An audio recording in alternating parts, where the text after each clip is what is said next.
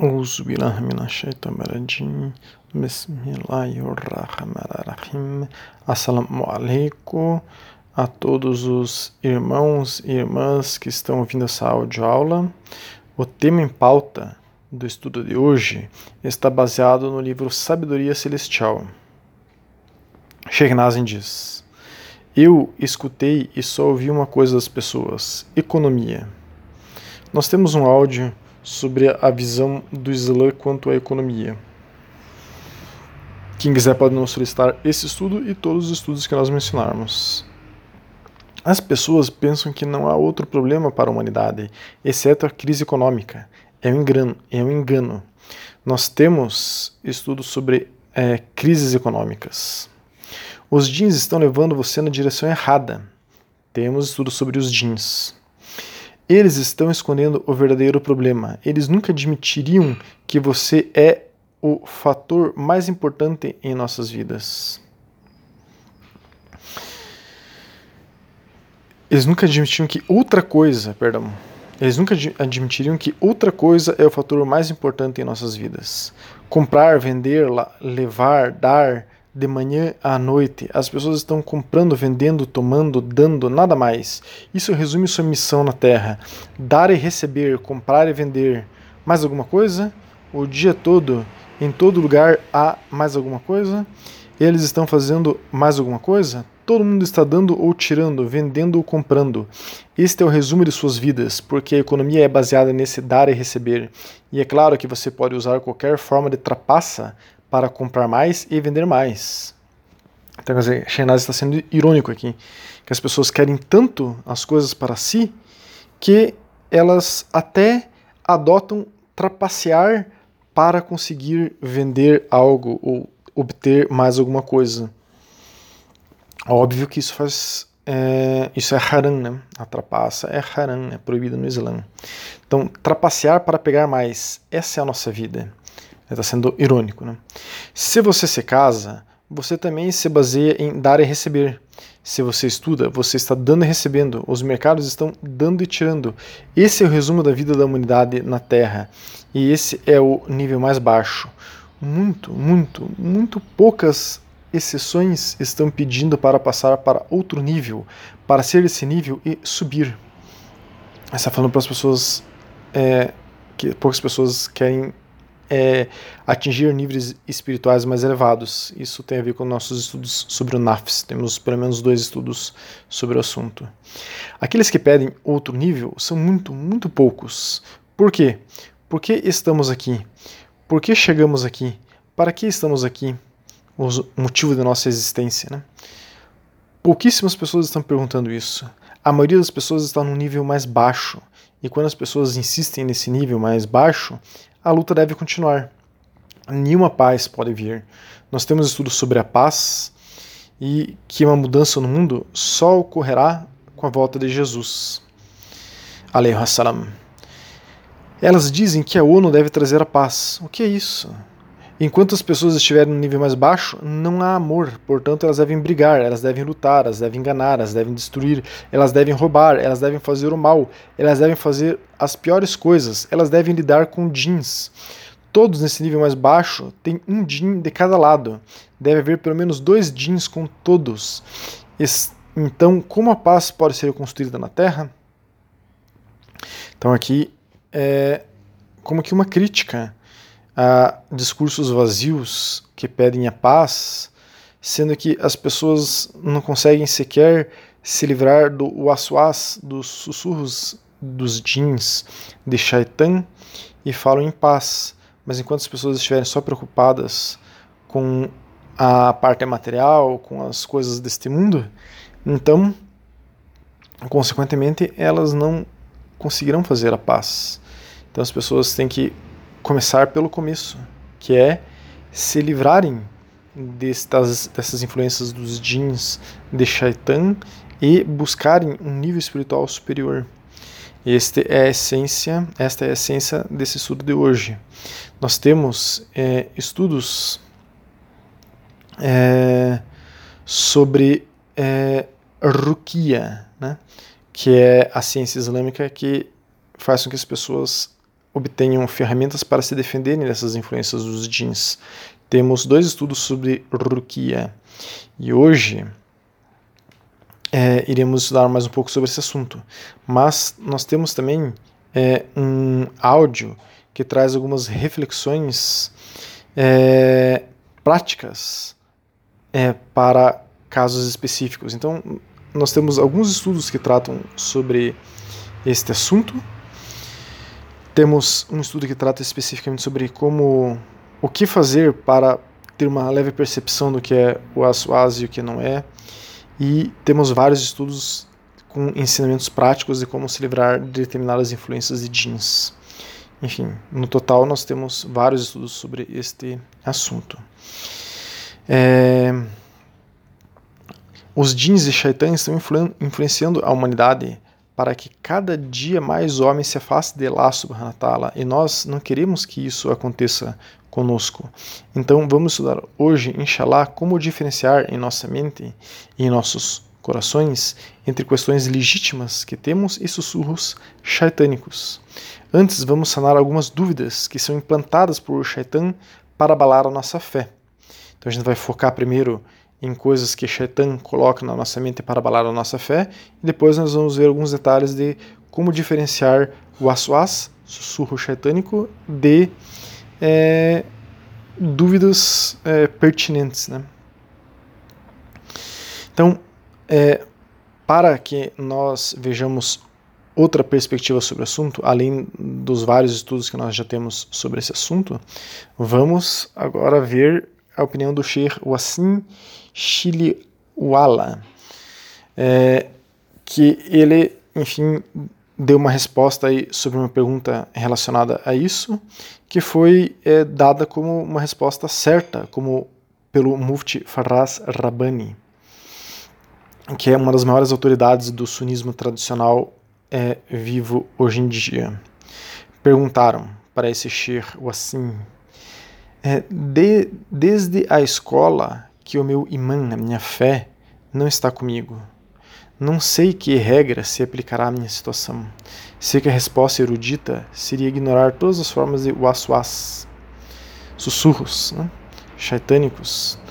No entanto, à medida que fui crescendo, fui compreendendo que conhecimento é poder. Por isso, sempre que as dúvidas que me surgiram na cabeça é, vinham, eu as anotei.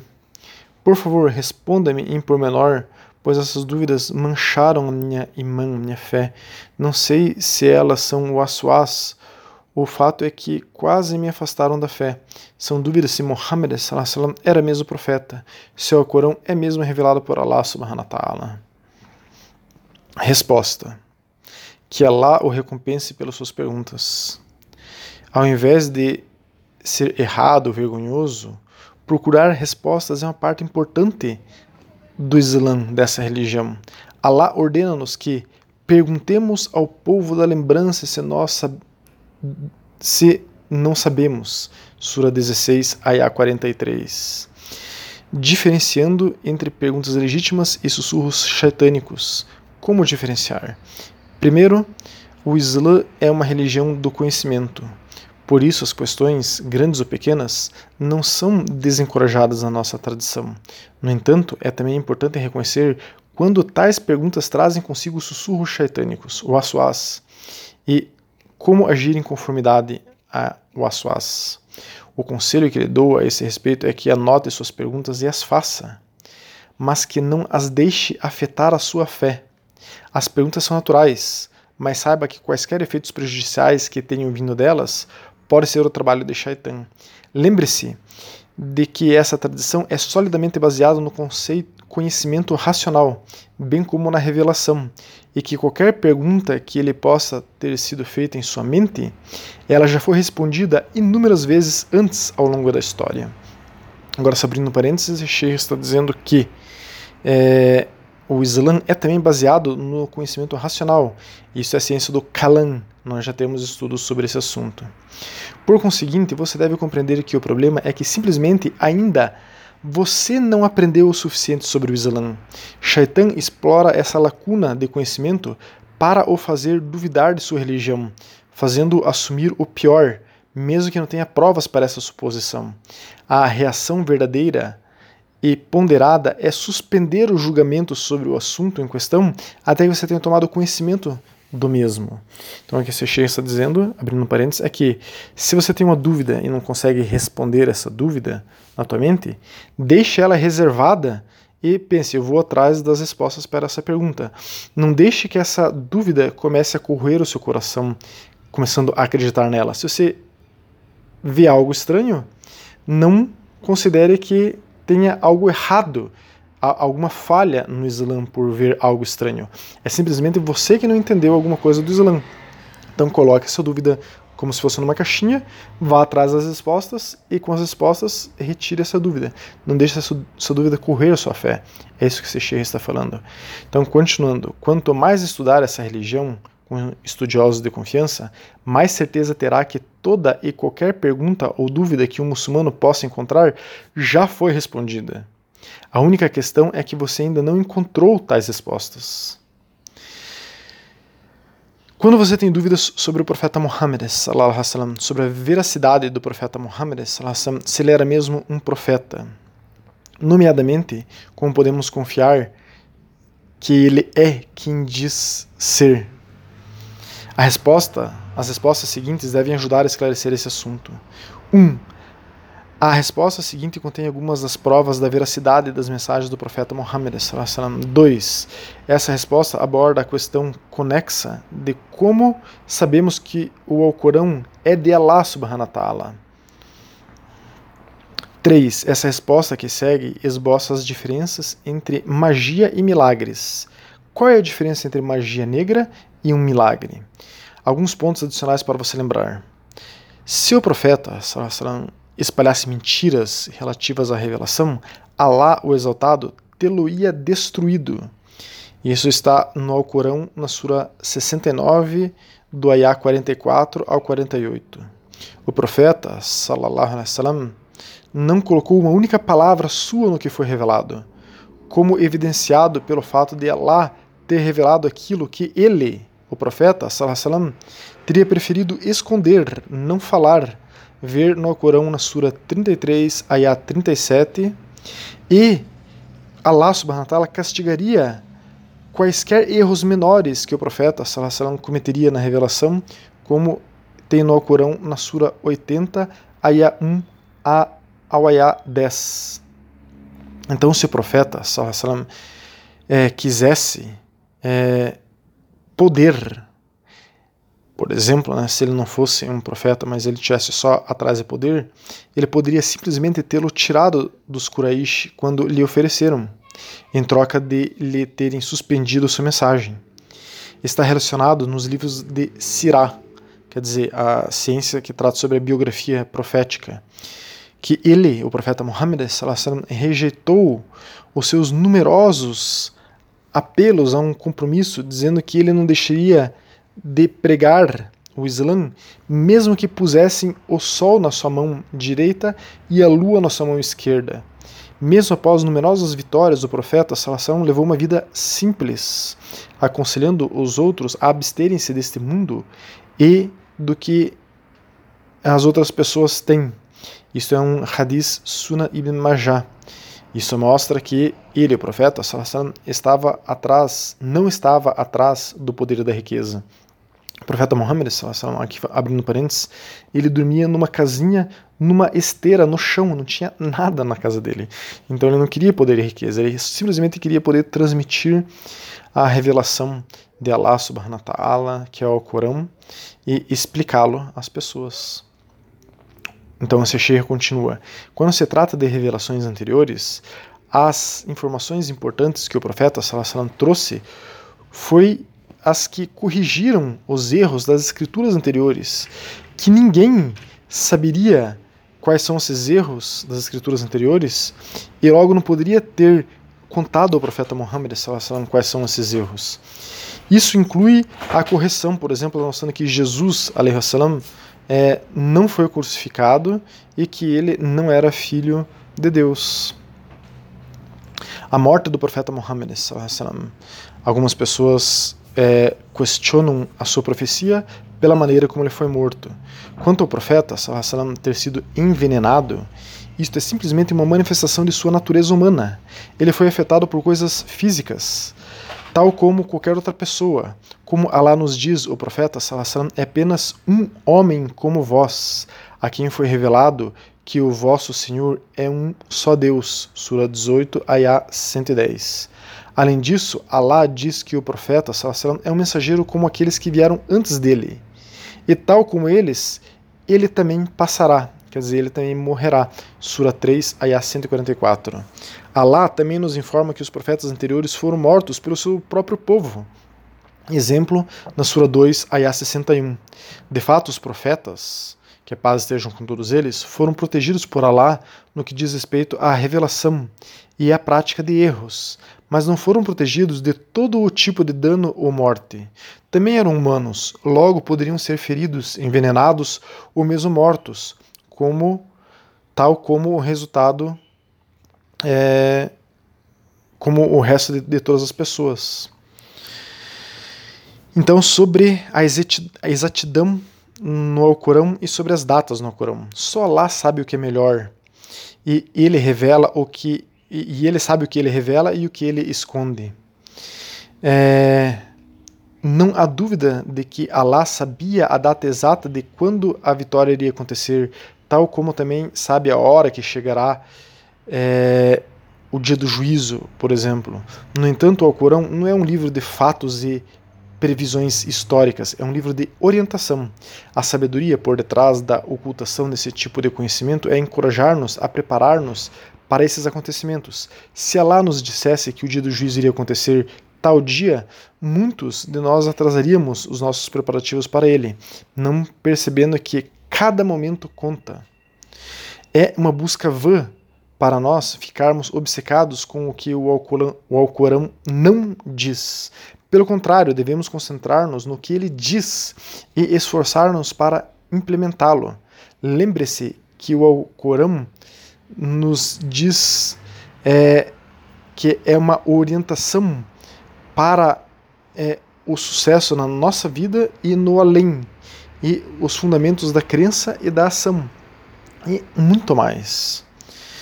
Sobre as questões da fé em geral, as respostas que dei acima são apenas uma gota do oceano do conhecimento islâmico.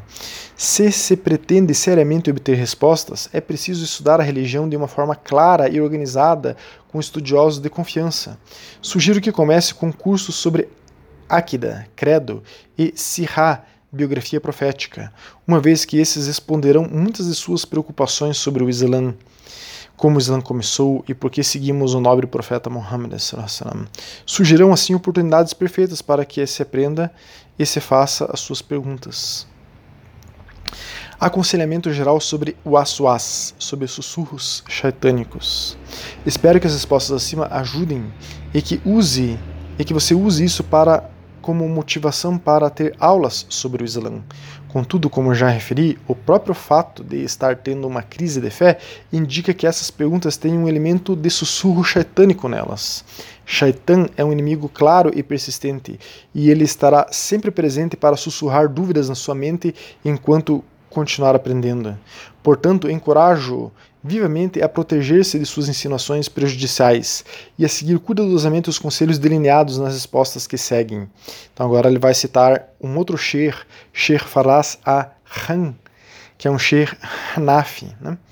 que dá aí algumas dicas para que nós nos protejamos dos sussurros shaitânicos. Essas dicas são do Sheikh Faraz Han. Ignore Shaitan. Não deixe a dúvida entrar em você sobre acreditar em Allah e no profeta Muhammad. Tenha em grande consideração o mensageiro amado salam, e acredite na sua sinceridade, veracidade, caráter gracioso e profecia. Você é um crente, e o fato de estar preocupado e perturbado por esses sussurros é uma prova de sua fé. Sinta-se enojado com tais insinuações mentais. Dirija-se para Allah subhanahu wa ta'ala com amor e gratidão. Essa é a arma mais potente contra Shaitan, que odeia o servo que é sincero e grato. Nossa sinceridade para com Allah torna as insinuações de Shaitan completamente fracas e inúteis. Segunda dica: mantenha-se ocupado e preocupe-se com, com coisas benéficas. Participe de atividades que enriqueçam a você mesmo e aos outros, e encontre projetos de serviços para os necessitados. Como diz a língua inglesa, uma mente ociosa é a oficina de Shaitan. Isso é uma realidade e devemos ter em conta o que se passa. Se uma pessoa está exausta no fim do dia, de trabalho, estudo, de servir aos outros, de cuidar de sua família ou de qualquer outra ação justa, então essa pessoa não tem energia para se entreter e entrar nessa loucura. Shaitan deixa essa pessoa em paz, pois sabe que os sussurros sem fundamento não terão qualquer efeito sobre essas pessoas. 3. Mantenha boa companhia, pessoas que o motivam e elevam o seu estado espiritual. Muitos de nossos jovens são apanhados em má companhia virtual e portas de sussurros shaitânicos e dúvidas se abrem. De fato, o lixo e as coisas mundanas apenas atraem pulgas. Alá o Altíssimo declara: Ó tu que acreditais, temei a Alá e estai com os sinceros e verdadeiros. Sura 9, ayah 119. Quando se está perto da beleza, não se pensa na feiura, e quando se está perto da luz, a escuridão dissipa-se. Quarta dica: se uma pessoa seja, perdão, seja uma pessoa é, de oração e recordação de Allah, faça muito zikr. Perceba que Shaitan é uma criação de Allah e que só Allah está em pleno controle. Por isso procure refúgio em Allah o único com poder, dizendo Auzubillah minashaitan maradim. Isso é um hadith Bukhari e Muslim. Recite Ayatul Kursi, bem como os três últimas suras do Corão, Ikhlas, Falak e Anas, todas as manhãs e todas as noites. Esse é um hadith Tabarani Mujah Kabira. Seja consistente na recordação de Allah, faça zikr, especialmente enviando saudações ao profeta Muhammad, que é o que nós, aqui abrindo um parênteses, né, são os nossos salawats. Nós temos vários estudos sobre Zikr e dentre um desses estudos sobre o Zikr nós temos é, estudo de como fazer salawat, que é um Zikr que pede bênção sobre o profeta Muhammad. Ele está sugerindo que seja feito esse tipo de Zikr em especial contra o Aswas. É, manter uma forte relação com o Alcorão, lendo algum trecho diariamente, por pouco que seja, é importante também. Certifique-se de rezar as cinco orações no tempo correto. Mais uma vez, quando uma pessoa está ocupada com o bem, não há tempo ou energia para o seu oposto. Faça doar. Outra dica dele, né? A quinta e última dica: faça doar a Allah para o ajudar a lidar com esses pensamentos shaitânicos. É, esteja atento e observe as várias é, coisas que são recomendadas pelo doá para que ele seja mais forte, como comer comida halal e saudável, rezar com sinceridade e concentração e ter a certeza que Allah subhanahu wa ta'ala responderá ao seu doá. Nós temos estudos sobre doá. Então que Allah subhanahu wa ta'ala proteja a mente de cada irmão e irmã que está ouvindo esse áudio contra sussurros shaitânicos que atentam contra a nossa fé. Assalamu alaikum wa rahmatullahi wa barakatuh.